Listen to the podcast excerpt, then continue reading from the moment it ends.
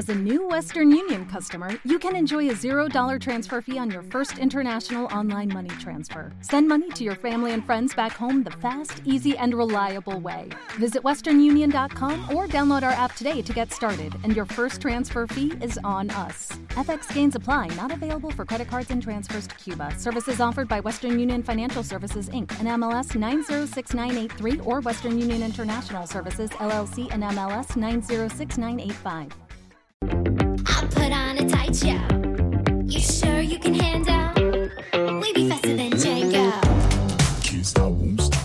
Bienvenidos al podcast de Somos Eléctricos. Yo soy Antonio Sánchez y te voy a acompañar durante los próximos 30-40 minutos que dura este podcast. El objetivo de este podcast es difundir y dar a conocer más sobre los vehículos eléctricos, energía sostenible y tecnología aplicada a los vehículos. El contenido del podcast contará inicialmente con tres apartados diferenciados. Por una parte, hablaremos de las noticias más destacadas ocurridas sobre vehículos eléctricos. Continuaremos con un apartado de Tesla, llamado Espacio Tesla, donde te hablaremos de curiosidades y experiencia de uso de un Tesla. Finalmente, acabaremos con preguntas y respuestas que nos hagáis llegar en los podcasts anteriores o a través de las redes sociales. Daremos respuesta a todas las dudas que te surjan. Y ahora sí, comenzamos el podcast número 90 de Somos Eléctricos.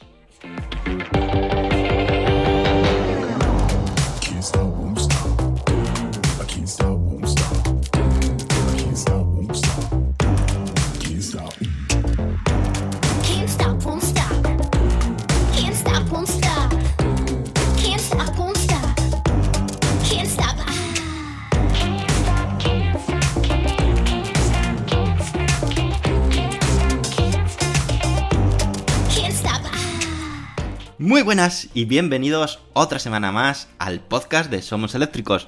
Como siempre vamos a hacer un repaso de esas noticias más interesantes que han sucedido durante la última semana, aunque lógicamente debido al formato que estamos utilizando en este podcast no decimos o no hablamos de todas las noticias en cuestión. Si quieres, lógicamente puedes pasarte todos los días en nuestra página web somoseléctricos.com y ahí publicamos de forma diaria esas todas noticias o todas las noticias súper importantes, más importantes, más relevantes sobre el mundo de la automoción centrada en los vehículos eléctricos. Por lo tanto, no tienes excusa. Recuerda, pásate por somoseléctricos.com.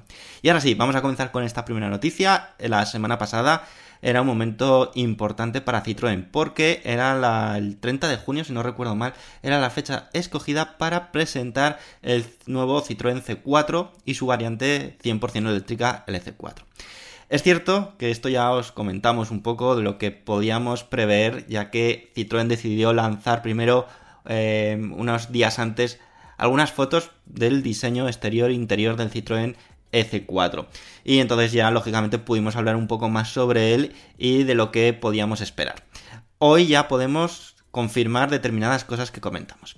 Es cierto que ha habido pocas sorpresas, muy pocas sorpresas sobre este nuevo Citroën C4 el cual la versión eléctrica la han denominado EC4.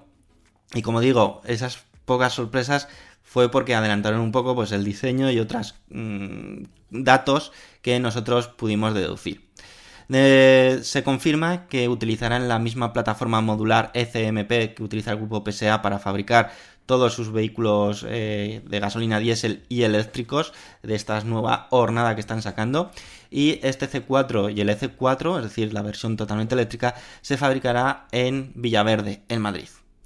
Como ha sido costumbre, dentro de los coches eléctricos que está lanzando al mercado, las marcas del grupo PSA mantiene todos los componentes montados en otros eléctricos, como su hermano Opel Corsa E, Peugeot E208, el E2008 o el DS3 Crossback Intense. Por lo tanto, sus prestaciones, sus características, sus componentes van a ser exactamente igual que el resto de vehículos eléctricos o versiones eléctricas de las distintas marcas del grupo PSA. Vamos a hacer un resumen, por si no las tenéis en mente, y es el motor eléctrico que cuenta es un motor eléctrico estándar de una potencia de 100 kilovatios, que eso se traduce a unos 136 caballos, y un par instantáneo de 260 Nm. En cuanto a la batería, sí que había rumores o había posibilidades de que se pudiese montar una batería más grande debido a que el tamaño de este Citroën C4 era algo más grande y entonces mm, pudimos pensar o pudimos eh, sí, deducir que a lo mejor podían meter una batería más grande de 60 kWh. Sin embargo, al final montan la misma batería que van a montar o que montan en el Opel Corsa E, Peugeot 208, etc. Es decir, una batería de 50 kWh, eso sí, refrigerada de forma activa por líquido y que, según homologación bajo el ciclo WLTP, tendrá una autonomía de unos 350 kilómetros, que en la realidad ya sabéis, se quedará va en 300 o un pelín por debajo de 300 kilómetros.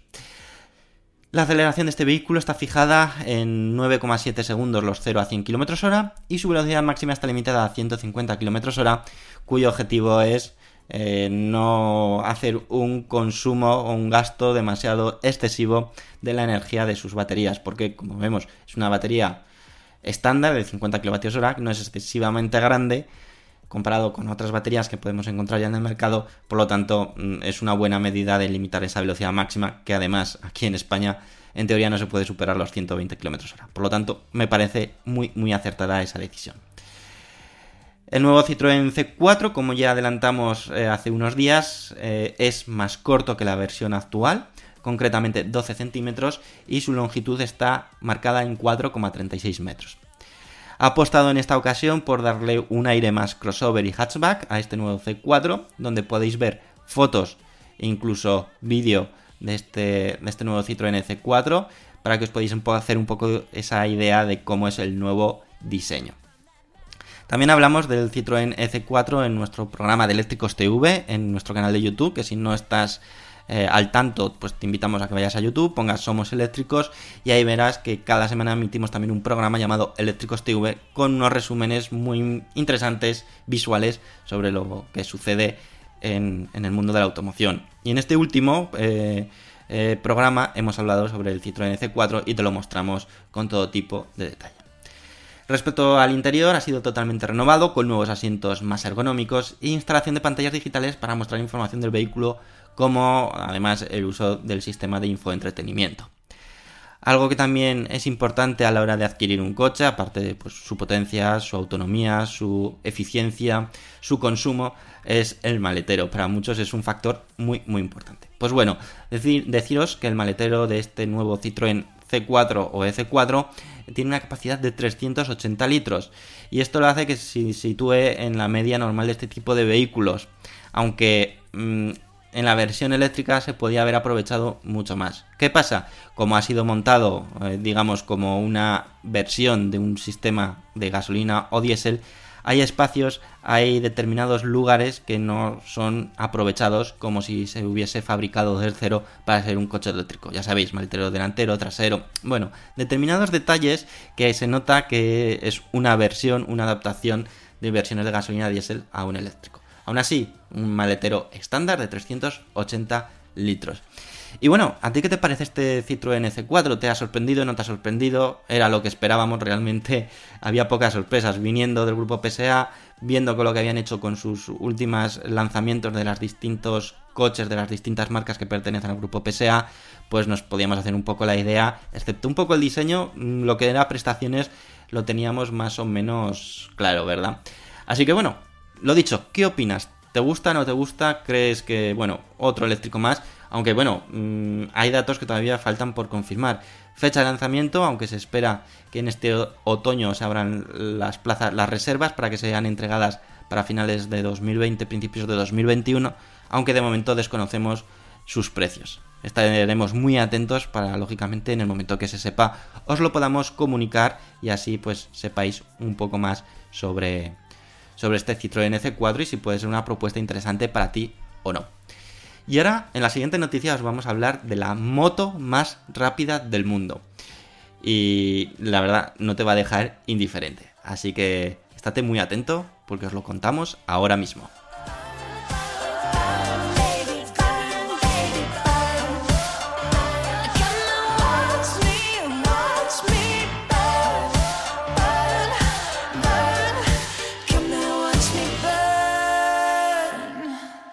Bueno, ya os podéis imaginar un poco si estamos aquí hablando de la moto más rápida o la que pretende ser la más rápida del mundo, pues qué tecnología va a utilizar, ¿no? Pues sí, va a ser eléctrica. Llega la primera moto eléctrica de la compañía Vauxhall Motors, que forma parte del grupo Venturi. Ha sido bautizada, quedaros con este nombre, como Wattman, y se trata de un vehículo de dos ruedas de alto rendimiento nacido para romper récords de velocidad. Fue en 2013 cuando Venturi presentó la Vauxhall Wattman, pero el pasado 2019, el año pasado, anunciaron el desarrollo de una nueva versión de rendimiento especialmente fabricada para batir récords mundiales. De hecho, será este junio, bueno, el próximo junio de 2021, cuando la marca intente conseguir un nuevo récord mundial de velocidad, habiendo sido aplazado del pasado mes de junio, es decir, de este, sí, del pasado mes de junio, eh, para cuando estaba programada, pero debido a la pandemia del COVID-19 ha tenido que ser suspendida y como decimos pasará hasta dentro de un año cuando se intente eh, lograr ese nuevo récord de velocidad. El acontecimiento, ¿dónde tendrá lugar? Pues se realizará en el Salar de Uyuni, en Bolivia, y a los mandos estará un piloto muy, muy conocido, un seis veces campeón del mundo de motociclismo. Seguro que los que sois apasionados del mundo de, de las dos ruedas lo conocéis de sobra, es Max Biaggi, que se encargará de afrontar el reto de 270 kilovatios, es decir, 370 367 caballos en su, en su lomo de esta moto Wattman cuyo objetivo es romper la marca de los 330 km por hora. Casi nada, el moto, ¿eh? El moto. Eh, Motors, además de formar parte del grupo Venturi desde su compra en 2010, está asociado con el grupo Rocket, dedicado a telecomunicaciones. Y que a lo mejor si seguís la Fórmula E os suena porque es socio del equipo Rocket Venturi Racing de Fórmula E. Así que cada vez empezamos a conocer marcas que eran desconocidas y poco a poco van cobrando importancia en el, sector. Respecto a la moto eléctrica Wattman, el fundador del grupo Rocket, Jonathan Kendrick, dijo lo siguiente al respecto. Cuando el presidente Venturi, Gildo Pastor, nos mostró el Vauxhall Wattman y me habló de intento de conseguir un récord mundial de velocidad, quedamos muy impresionados por su visión, ambición y el compromiso de su equipo en la creación de la tecnología involucrada. Es una pieza tan única de ingeniería eléctrica que refleja nuestra ética como grupo de empresas y un verdadero honor. Gildo es un verdadero pionero y estamos encantados de asociarnos con él y con Vauxhall Motors, en las que esperamos que sea un intento de récord altamente exitoso y pionero. La Vauxhall Wattman ha sido diseñada en las plantas de la firma en Mónaco, en estrecha colaboración con Venturi North America y el Centro de Investigación Automotriz en uso, Ohio State University y Columbus, eh, que está en Columbus, en Estados Unidos. Se ensambló las celdas de baterías en esa ubicación. Y en cuanto al diseño, es obra de Sacha Lagui, diseñador del grupo Venturi. Y que os recomiendo que veáis las fotos que hemos publicado en nuestra página web, somoseléctricos.com, porque son espectaculares. Es como si fuese todo un monocasco donde el piloto queda totalmente integrado, lógicamente para no eh, el efecto del viento pues no le afecte prácticamente nada. Es una moto súper bonita, súper estilizada y, como digo, muy, muy aerodinámica. La moto eléctrica Vauxhall Motors ofrece una potencia de 150 kilovatios, 203 caballos. Quizás os pueda parecer poco, pero en una moto es una auténtica barbaridad. Y eh, puede alcanzar las 10.500 revoluciones por, minuto y generando un par instantáneo de 200 Nm. Su aceleración está cifrada de 0 a 100 km hora en 3,4 segundos. En los próximos meses continuarán desarrollando la parte del software de la máquina, que determinará su rendimiento puro y estabilidad térmica, con el objetivo de facilitar el aumento de velocidad de la moto durante sus sesiones de prueba. El grupo Venturi al que pertenece Voxan ya estableció una serie de récords mundiales de velocidad.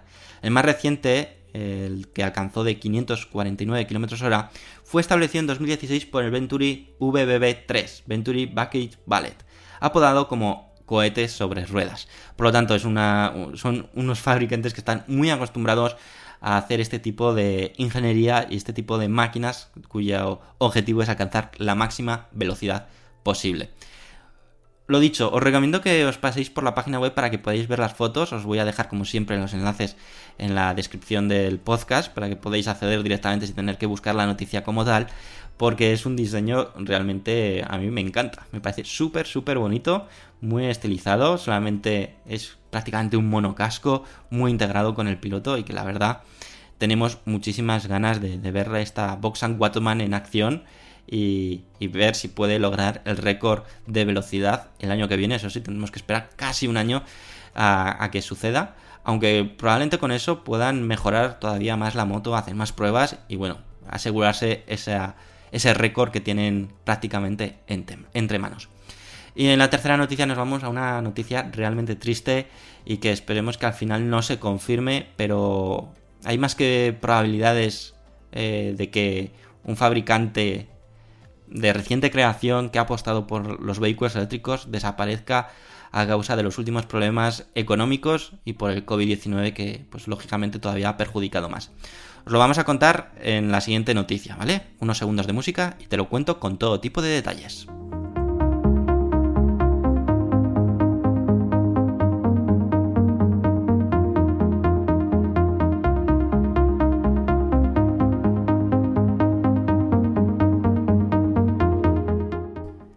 Y por desgracia, en esta noticia ya os hemos adelantado de que os tenemos que hablar de una mala noticia y de uno de los fabricantes que bajo mi punto de vista mejor lo estaban haciendo. Eh, las expectativas estaban súper altas de todos los coches que estaban eh, presentando, preparando para ser realidad y que mm, en, dentro de, Somos Eléctricos era una de las marcas que más cariño estábamos cogiendo por, por bueno, pues porque creíamos que estaban apostando por, por algo totalmente novedoso, que estaban innovando y que estaban pues, eh, pues, haciendo algo muy importante para el sector de la automoción. El caso es que os tenemos que hablar de Byton. Seguramente, si estáis un poco metidos en el mundo del motor, Byton os sonará eh, con total certeza por sus proyectos M-Byte, CatByte, incluso un nuevo vehículo eléctrico que estaban eh, medio desarrollando o al menos presentando patentes para ser su tercer coche eléctrico.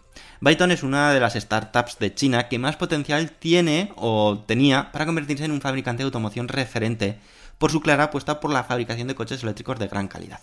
Sin embargo, el camino de Byton hasta ese punto ha sido siempre bastante dubitativo. Ha contado en varias ocasiones con momentos críticos de financiación, aunque siempre ha conseguido seguir adelante.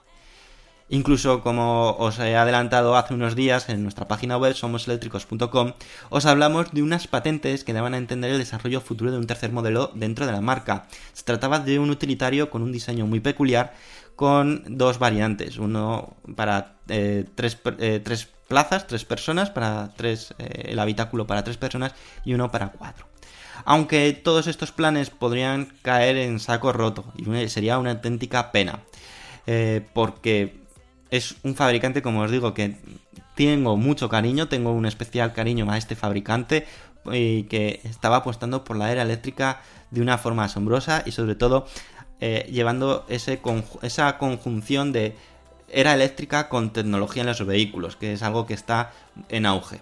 Pero obviamente requiere todo esto de una gran inversión y el camino no ha sido nada sencillo para Byton durante los últimos meses y años.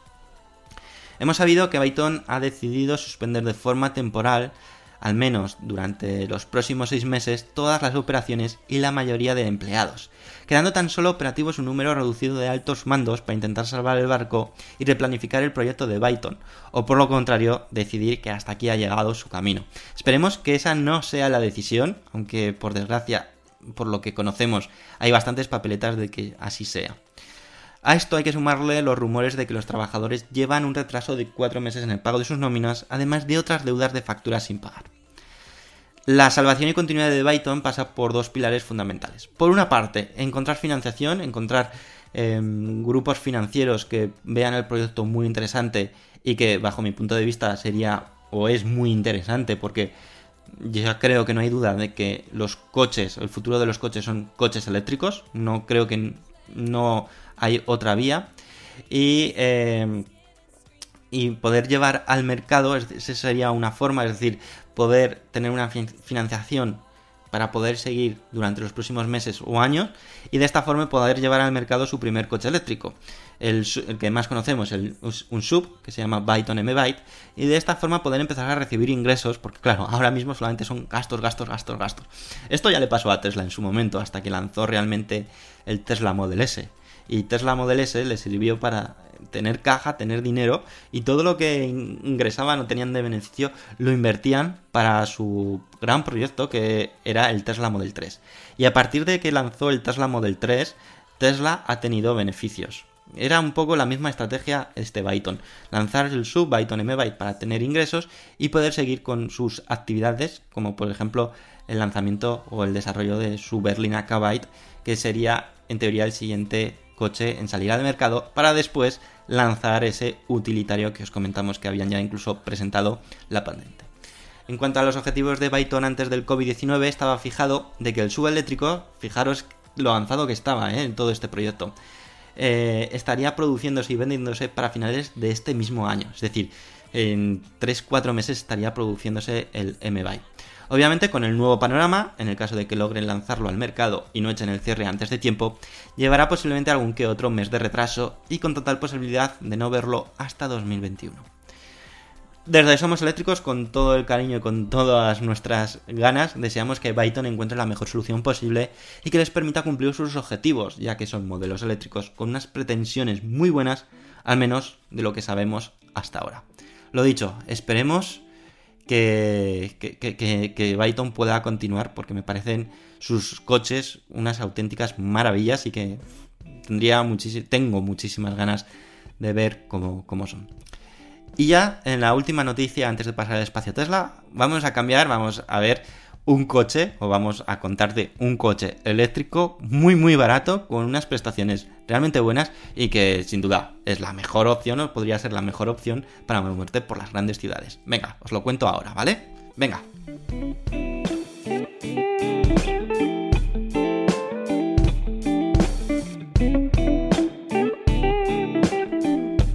Quizás uno de los motivos que más echan atrás a la gente para comprar un coche eléctrico, además de la autonomía, es la diferencia de precio de su equivalente de combustión, ¿verdad? Hemos visto claros ejemplos, eh, sobre todo dentro del grupo PSA, el Opel Corsa E con el, el Opel Corsa de combustión era casi el doble, si no recuerdo mal. Sin embargo, ambos motivos o excusas para dar el paso a un vehículo eléctrico están dejando de ser un motivo claro, ya que la oferta de vehículos eléctricos sigue creciendo mes tras mes. Hoy, como ya hemos, te he adelantado, que quiero hablarte del Baojun E300. Es un coche eléctrico chino con un diseño realmente moderno y perfecto para la ciudad por su reducido tamaño. Pero no es eso lo que más llamativo del vehículo, sino que su precio, que parte de 8.000 euros, y su autonomía de 305 kilómetros, eso sí, bajo el ciclo NDC, lo hacen realmente atractivo, ¿verdad? Por 8.000 euros a que darías el paso probablemente a un coche eléctrico para moverte por la ciudad. Quizás no te suene de nada el fabricante Baojun, ya te puedes hacer un poco la idea de que es un fabricante chino. Sin embargo, detrás de esa marca china está General Motors, que eso ya te sonará un poco más, GM, ¿verdad? Y SAIC, donde están apostando con esta marca para la fabricación de coches eléctricos de reducido tamaño, buenas prestaciones y precios muy atractivos e idóneos para la ciudad. En un principio estos vehículos están pensados para el mercado chino, aunque no sería de extrañar que en un futuro, y gracias a General Motors, pueda dar el salto a otros mercados como el de Estados Unidos y Europa. Y la verdad es que a mí me encantaría que estos vehículos empezasen a dar el salto al mercado europeo porque así la oferta sería mucho mayor. Vamos a conocer un poco más del Baojun E300 si os parece, aunque ya os he adelantado que de momento no va a estar en el mercado europeo, pero puede darnos un poco la pista de lo que nos podrá ofrecer en un futuro si al final llega este fabricante a Europa, aunque sea bajo el sello de General Motors o eh, propuestas similares. Este Baojun E300 cuenta con un motor eléctrico de 41 kilovatios de potencia, que esos son unos 55 caballos, y que realmente es más que suficiente para mover este pequeño vehículo eléctrico, y que su velocidad máxima está limitada a 100 km hora, es decir, más que suficiente. Sus dimensiones, pues nos encontramos ante dos opciones posibles. Una que es la versión normal que mide 2,63 metros de largo y que tiene una capacidad para tres personas. Y luego a una versión que la han denominado Baojun E300 Plus, que es un poco más grande. Y es de 2,89 metros de largo y ahí puede ir ya hasta 4 ocupantes. La versión normal tiene un precio de 8.059 euros en el mercado chino, es decir, haciendo la conversión, y la versión Plus de 10.500 euros. Por lo que, como vemos, se trata de precios muy, muy, pero muy atractivos. En cuanto a un dato que siempre es de gran interés para los coches eléctricos, la capacidad de la batería y su autonomía, el fabricante es cierto que solamente ha facilitado por el momento su autonomía. Es decir, no sabemos la capacidad, si es de 30 kilovatios, de 33, no lo sabemos. Sabemos que es eh, 305 kilómetros bajo el ciclo NDC. Por lo tanto, si lo pasamos a un ciclo más realista o a un entorno más real, pues bajo nuestra experiencia creemos que se quedaría en una autonomía real entre 200 y 240 kilómetros. Que como digo, para moverse por la ciudad es más que suficiente para el día a día y luego por la noche lo cargas, tienes, vamos, de sobra. Como has podido observar, este Baojun E300 es un nuevo ejemplo de que cada vez hay más alternativas de coches eléctricos y que poco a poco sabemos que irán llegando más opciones a Europa, donde cubrirán todas las necesidades de la gente tanto por el uso diario como el económico. Ya sabéis, China es el país que más eh, demanda está teniendo de coches eléctricos por una apuesta del propio gobierno chino. Hay muchos fabricantes chinos que ya están empezando a dar el salto, como os hemos comentado en alguna ocasión, tanto en el podcast como en nuestra página web, están dando el salto a Europa. Vamos a tener al fabricante iWish, vamos a tener al fabricante Speng con el G3 que eh, se va a estrenar en Europa. Vamos a ver, dar, ver el salto de un gigante chino, el mayor, que es Bit, también va a llegar a Europa. Por lo tanto, eh, vamos a tener una cantidad de ofertas de, de vehículos eléctricos realmente brillante. Estar muy muy atentos porque en los próximos meses y años el cambio va a ser totalmente drástico y fabricantes que hoy en día son conocidos dejarán de ser conocidos, probablemente incluso algunos hasta desaparezcan y lo, sustituirán otros fabricantes que a día de hoy son totalmente desconocidos, pero que tendrán un montón de potencial. Hemos publicado algunas fotos de este Baoyune 300, que me parece a mí un diseño para ser por la ciudad súper, súper chulo, así con un toque moderno y bueno, gracioso. Lo podéis ver, como siempre, en nuestra página web, somoseléctricos.com. Y ahora sí, nos vamos ya al espacio Tesla porque os tengo que contar algo muy, muy interesante en el caso de que quieras comprarte un Tesla Model 3 en España. Así que estate muy atento con lo que te voy a contar a continuación.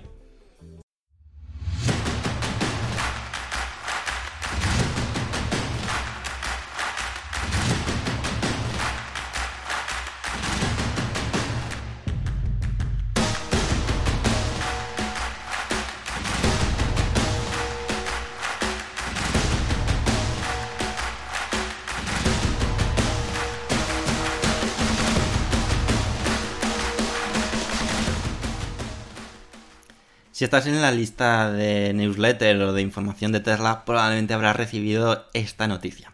Pero eh, si no estás dado de alta, pues te lo vamos a contar aquí. Sin duda alguna ha sido para, mí la noticia de la semana. Y es que eh, Tesla ha actualizado su web y comenta que el Tesla Model 3 Standard Range Plus entra en la ayuda de la compra de coches eléctricos para España. Probablemente eh, este día era un día muy esperado para mucha gente. Y me consta que ha habido mucha gente que ha decidido dar el paso a comprar un Model 3 Standard Range Plus. Personas que estaban, como digo, esperando este momento para, dar el paso. Ahora, el Tesla Model 3 puede beneficiarse del Plan Movers de 2020, que son con las ayudas de compra de coches eléctricos para España. Tesla España ha recibido el visto bueno por Tesla Estados Unidos para que su Model 3 pueda aprovecharse de las ayudas que están actualmente vigentes en España para la compra de coches eléctricos. Y os preguntaréis, ¿por qué tiene que pedir permiso Tesla España a Tesla Estados Unidos? Bueno, pues porque para que un coche pueda beneficiarse del plan MOVES o el plan Renove, el, el plan de ayudas de España, tiene que cumplir dos condiciones. Por una parte, que el fabricante, es decir, en este caso Tesla, haga un descuento directo de 1.000 euros en el modelo en cuestión. Y por otra parte, que el valor del coche antes de impuestos, es decir, eh, quitando el IVA, sea igual o inferior a 45.000 euros. Como has podido imaginar, el Tesla Model 3 Standard Range Plus sí que cumple la segunda condición, es decir, que su precio de compra antes de IVA sea menor de 45.000 euros. Sin embargo, quedaba por confirmar que Tesla aplicase un descuento de 1.000 euros, algo que ha sido aprobado para que se pueda aplicar. En este punto, el descuento de 1.000 euros había realmente dudas de que Tesla cediese, ya que todo dependía de autorización de Tesla eh, Estados Unidos y ya sabemos que es conocido por no realizar realmente ofertas o descuentos de este tipo.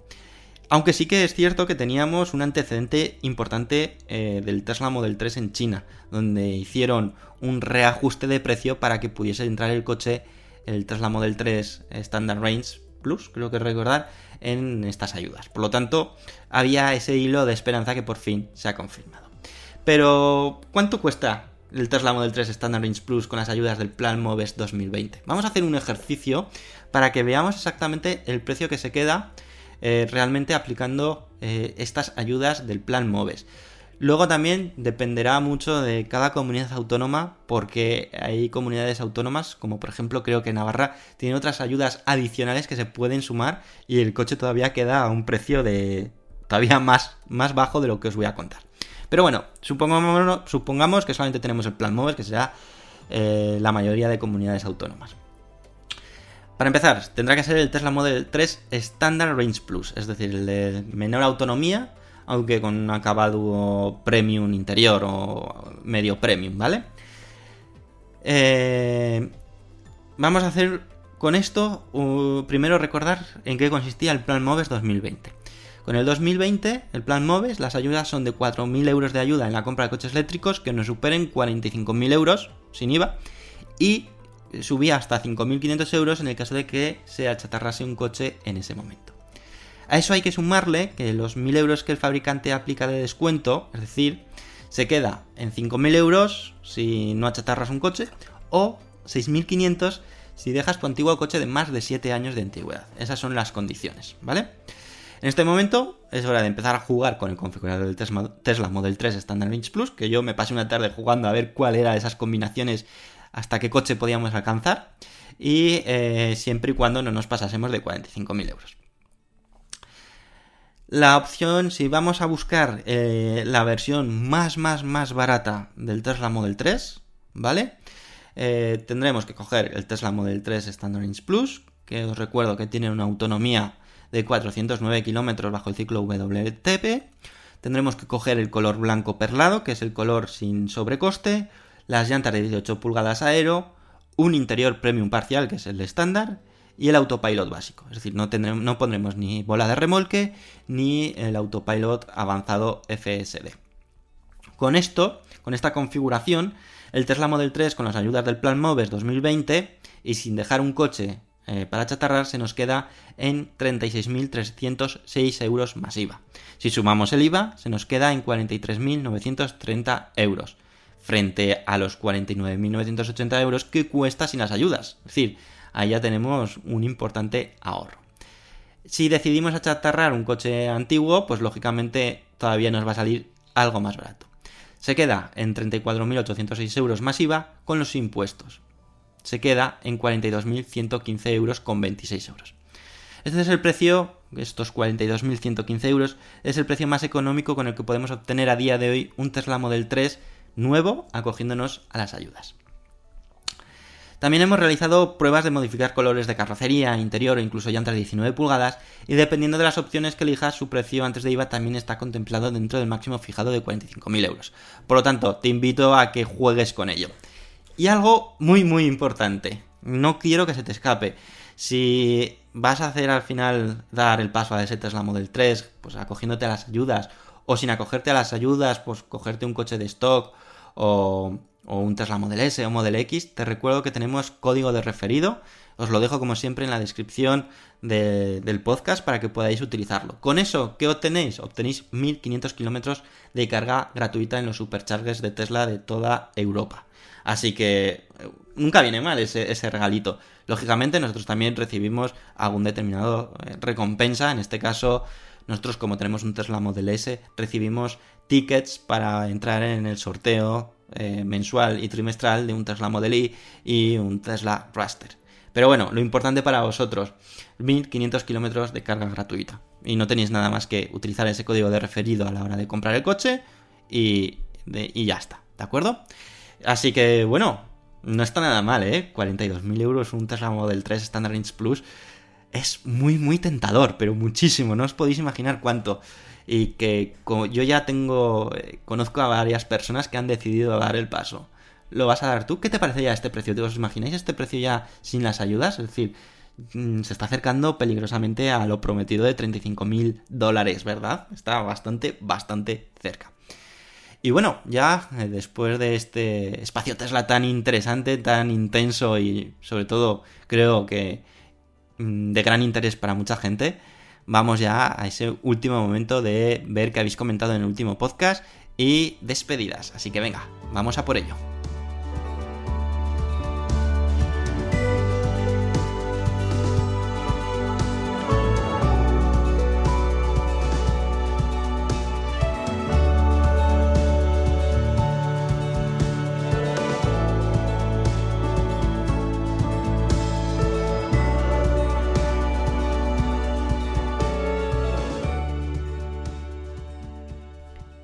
Y ya llegamos a esta última parte del podcast donde vamos a conocer qué habéis comentado en el último podcast y sobre todo daros las gracias por el apoyo que recibimos semana tras semana. El primer comentario ha sido de Dani Escumor que dice, hola, coincido totalmente contigo respecto al comentario de que es mejor que los gobiernos no prohíban y que las normas y leyes que dicten se centren en promocionar la movilidad eléctrica que va a ser cada día más importante y es necesario que no nos quedemos atrás. Bueno, muchísimas gracias por, el comentario y lógicamente, pues vuelvo a repetir, creo que mmm, todo lo que sea prohibir sufre o produce rechazo a la gente. Y si conseguimos, al revés, que mmm, vean más ventajas en los coches eléctricos, la gente no es tonta y la gente terminará apostando por los coches eléctricos sin tener que prohibir determinadas acciones. El siguiente comentario es el pagano, que nos quiere hablar de un auto eléctrico argentino, que es volt, eh, voltmotors.com.ar, y dice, es un auto eléctrico argentino que fue homologado para circular en autopistas. Creo que lo habías nombrado, pero solo para andar a 40 kilómetros y ahora puede ir a 105 kilómetros. El problema, como siempre, es el precio, aunque con el costo de combustible en Argentina empieza a tener sentido, aunque seguiría eligiendo un auto híbrido, que me parece mucho más lógico para las distancias argentinas si sale al menos de la mitad de un eléctrico o híbrido de marcas más grandes. Bueno, pues muchísimas gracias. No recuerdo si alguna vez hemos hablado de, este fabricante o no, pero miraré esa página web y me informaré porque sin duda alguna eh, me parece genial que haya otras propuestas, no todo tiene que venir de China o de Estados Unidos o de, Europa, sino que también hay otros países que están apostando muchísimo por eh, los vehículos eléctricos y que pueden ofrecer propuestas muy interesantes. Antonio García nos habla sobre el Mocha E, que nos dice, puede ser un superventas si el precio está en línea con sus homólogos de combustión. Me encanta la posibilidad del bicolor. Mira, Pilar Alonso Lozano nos dice, excelente la iniciativa y compra de furgonetas eléctricas de Amazon, ya que son empresas tractoras que motivan a otras empresas a seguir sus pasos. Con proyectos como el de Amazon es posible las cero emisiones en el reparto de paquetería en las poblaciones. Bueno, totalmente de acuerdo. Y Amazon ya sabemos que está muy, muy involucrado en tema de ser neutra de emisiones de CO2 o de carbono, huella, la huella de carbono creo que se llama, y que está haciendo, pues aparte de instalar un montón de parques solares, eólicos, pues también se está eh, moviendo en, todo lo que requiere eh, movilidad para ellos, pues que sea de una forma eléctrica. Ya hemos visto los, eh, la gran inversión que hizo a Rivian, la compra de furgonetas eléctricas para Rivian. Eh, ahora en Madrid la compra de, de furgonetas también para el reparto. Antonio nos dice, ¿cómo es posible que Jaguar, una marca premium y con prestigio, fracase según mi punto de vista, en no detectar con dos años de experiencia en su coche eléctrico las verdaderas razones por las que sus ventas han sido muy bajas. Tenía la oportunidad de acertar en la Diana en la nueva remodelación. Bueno, totalmente de acuerdo. Yo aquí sí que coincido totalmente de que no sé en qué han estado pensando Jaguar en, esta remodelación o este cambio, porque para hacer esos cambios, pues mejor no haber hecho nada. Y finalmente, Televerde nos dice resumen de noticias eléctricas desde América. Venga, venga, que nos interesa muchísimo. El Hora R1 de Great Wall Motors ha llegado a Costa Rica hace dos meses. Es un auto presentado en China como el auto eléctrico más barato del mundo, costando en China 9.000 dólares. Las características del auto eléctrico chino, batería de litio de 33 kWh, motor de 35 kW y una autonomía de 310 km bajo el ciclo NDC reales probados son unos 260 km aproximadamente, velocidad punta de 102 km hora y como viene de seguridad 6 airbags, 6 airbags, frenos ABS más EBD, control de tracción y estabilidad, asistente de arranque en pendiente, monitor de presión en llantas, luz guía LED y columna de dirección colapsable. Y por último, el precio del auto eléctrico más barato del mundo en Costa Rica es de 23.000 dólares. Desde Paraguay mis felicitaciones a los hermanos de Costa Rica y un abrazo a toda Europa. Bueno, la diferencia de precio entre China y Costa Rica es brutal, es casi tres, casi tres veces más. Uf, me parece una auténtica burrada. Sobre el Hora, pues eh, incluso el otro día estuvimos hablando del nuevo Hora R2, o R, sí, creo que era el Hora R2, que era una versión avanzada de este Hora R1.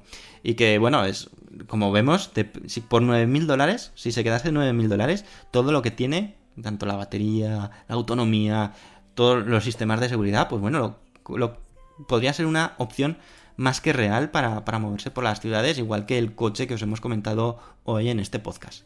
Bueno, una pena que, que luego en, en- Costa Rica, por ejemplo, en este caso en Costa Rica, se hinche tanto el precio pues por aranceles o por transporte o no sé muy bien por qué.